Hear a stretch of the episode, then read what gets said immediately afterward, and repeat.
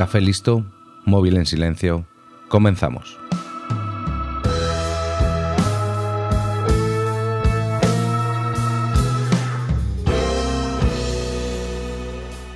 Hoy te traigo la historia de una marca. Todos conocemos esta marca, bien sea por anuncios, porque has tenido un coche o incluso por los mapas de carretera y sitios para comer. Hoy en 15 minutos voy a contarte la historia de Michelin. En verdad, debería decir Michelin. Pero como sé que me voy a equivocar durante la grabación, pues voy a decir Michelin y todos nos entendemos. Seguro que has tenido alguna vez en tu vida alguna relación con esta marca. Y algunos tenemos una relación más estrecha con ella porque se puede decir que Michelin ha estado entre nosotros toda la vida. Pero ¿sabes cómo ha llegado a ser una empresa líder en su sector? Esta es su historia. En 1832, los primos Aristide Barbier y Nicolas Edouard Daubry abrieron una pequeña fábrica de máquinas agrícolas y pelotas de goma en Clermont-Ferrand. La idea de las pelotas de goma que no tiene nada que ver con la maquinaria agrícola, surgió a raíz de observar cómo la esposa de Aristide, Elizabeth Bush Baker, hacía pelotas para niños con caucho vulcanizado. Las dotes de Elizabeth no eran casuales, pues era la sobrina del científico Macintosh, descubridor de la solubilidad del caucho. La historia no comenzó hasta algunos años después, concretamente en 1889. Edouard y André Michelin tomaron las riendas de la compañía fundada por su abuelo. El 28 de mayo de ese año, la empresa empieza a fabricar solo pastillas de freno y pasa a denominarse Sociedad Michelin y Compañía. Sin embargo, un hecho anecdótico y aparentemente banal cambió radicalmente la trayectoria del negocio. Un día, un ciclista se acercó a la fábrica para tratar de conseguir los productos necesarios para la reparación de un pinchazo en su rueda Dunlop. Así, en 1891, Michelin desarrolló la primera patente de un neumático desmontable para bicicletas, capaz de ser reemplazado aproximadamente en un cuarto de hora un tiempo muy inferior a las tres horas y una noche de secado necesarias hasta entonces. Ese mismo año le sonrió la fortuna cuando Charles Terront, estrella ciclista francesa, logró vencer en la carrera París-Brest-París equipado con estos neumáticos. Pero la verdad es que en un tramo de la carrera Edouard Michelin llenó la calzada de clavos para que los participantes pincharan, y así su corredor sacaría mucha ventaja y todo el mundo vería lo fácil que era cambiar un neumático Michelin. Esta victoria catapultó a la fama a la incipiente empresa de ruedas, y al año siguiente más de 10.000 ciclistas usaron sus neumáticos. El siguiente paso se consolidó en 1895, con la presentación de Eclair, el primer automóvil diseñado por la firma y equipado con neumáticos para competir en la carrera París-Burdeos-París. A partir de ese momento, Michelin comenzó a participar en las competiciones de automóviles más prestigiosas de la época, como la Copa Gordon Bennett, lo que contribuyó a su reputación en el ámbito internacional. Casi todas las empresas que consideramos de toda la vida tienen o han tenido una mascota, y Michelin no iba a ser menos. Dos pilas de neumáticos a la entrada de la Exposición Universal y Colonial de Lyon en 1894 dieron lugar a otro de los grandes inventos de la firma. Los neumáticos apilados impactaron a Edouard Michelin, que le dijo a su hermano André, con dos brazos y dos piernas parece un muñeco.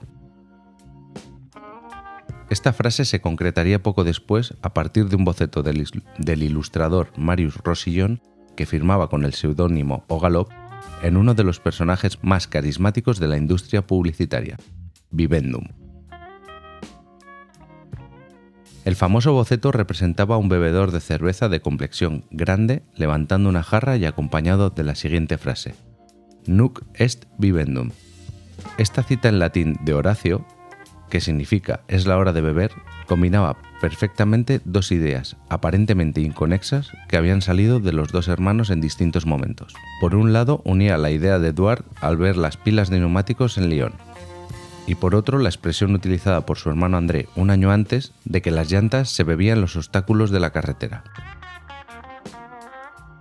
Había nacido una estrella, Vivendum, que nos ha acompañado desde entonces y se ha ido adaptando a los tiempos.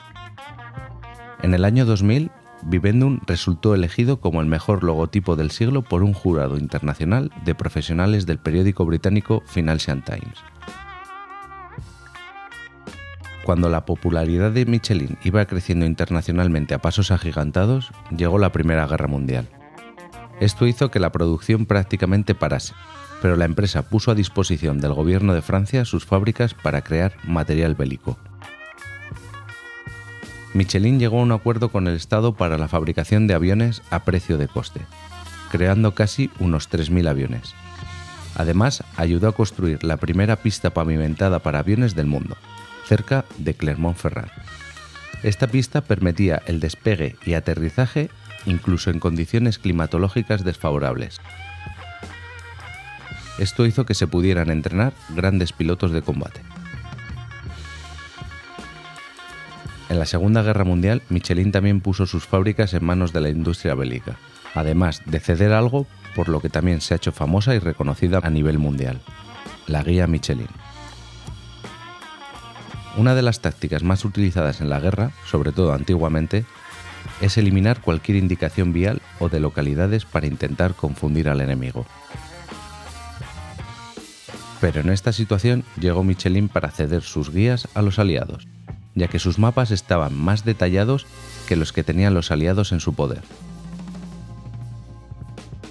En Estados Unidos se imprimieron miles de copias de la edición de 1939 de la guía Michelin, y antes del día D, todos los oficiales que iban a participar en el desembarco llevaban una guía en el bolsillo. La historia de la guía comenzó en 1900.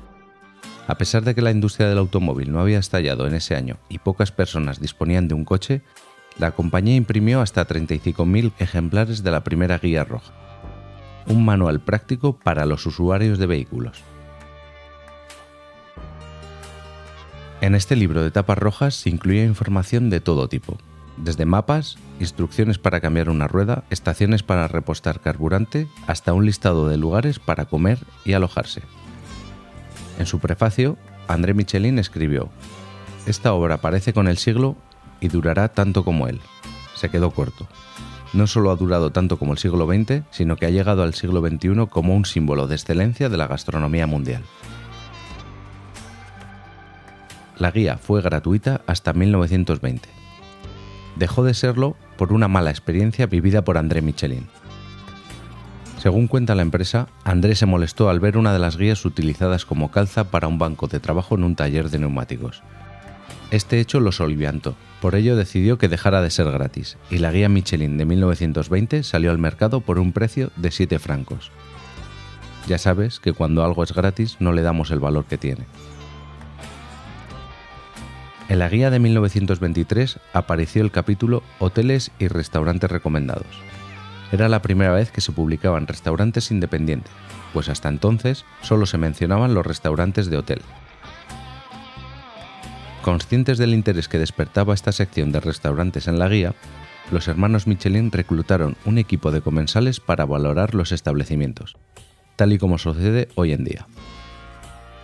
Las estrellas Michelin aún tardaron tres años en llegar, pero se han mantenido como un referente para conocer la calidad de los restaurantes y para premiar a los de mejor gastronomía y servicio del mundo.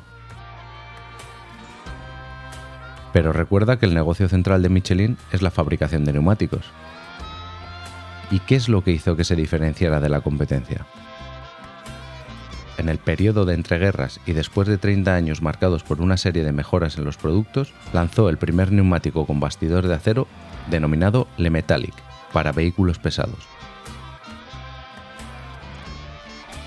Después de la Segunda Guerra Mundial, dada la falta de materias primas, la empresa se dedicó a la investigación de productos sustitutos y al mismo tiempo a la fabricación de artículos de primera necesidad. Aún así, con todo lo que significó el conflicto bélico, Michelin trabajó a escondidas en la investigación y desarrollo de un neumático que revolucionaría la industria. Justo al término de la Segunda Guerra Mundial, Michelin sacó al mercado el invento en el que tanto tiempo invirtió en secreto, el neumático radial, que es el que se utiliza a día de hoy en los automóviles. Dotado de una tecnología superior a la de la competencia, este tipo de rueda rápidamente demostró un excelente desempeño gracias a su superficie que funcionaba independientemente de los costados y una lona carcasa con cables de acero dispuestos perpendicularmente en la banda de rodadura. Indudablemente, este invento, que revolucionó por completo la concepción técnica de los neumáticos por ofrecer comodidad, durabilidad y la alineación del vehículo en la carretera, permitió a la compañía consolidarse como empresa a la vez que amplió mundialmente sus negocios. Actualmente Michelin tiene una línea muy fuerte de negocio en los neumáticos gigantes para minería. Por ejemplo, el volquete gigante Caterpillar modelo 797B, que es el vehículo más grande del mundo, lleva neumáticos Michelin, que también son los más grandes del mundo. Para que te hagas una idea, las cifras de esta máquina son como ella, todo a lo grande. Tiene un motor de 3.500 caballos. Mide unos 15 metros de largo y 7 de anchos. Para llegar a la cabina hay que subir 20 escaleras, ya que se encuentra a 6 metros y medio de altura. Alcanza una velocidad máxima de 60 km por hora y en conjunto toda la máquina pesa más de 600 toneladas. Te puedo decir que es un neumático increíblemente grande. Actualmente, con 12 marcas diferentes, el grupo emplea a más de 115.000 personas en fábricas distribuidas en todos los continentes y vende sus productos en más de 170 países. Además, cuenta con 69 unidades de producción en 18 países y centros tecnológicos I+D en América del Norte, Asia y Europa, con aproximadamente 6.000 investigadores.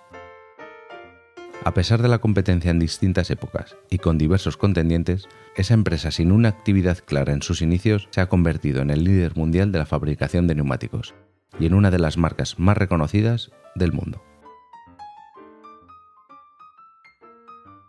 Ahora, la próxima vez que veas un neumático Michelin, sabrás su historia. Y como lo prometido es deuda, en menos de 15 minutos te he entretenido o lo he intentado. Recuerda que puedes seguirme en todas las redes sociales como arroba arcachofas y que disponemos de otros podcasts que también te pueden entretener. Un saludo y hasta la próxima.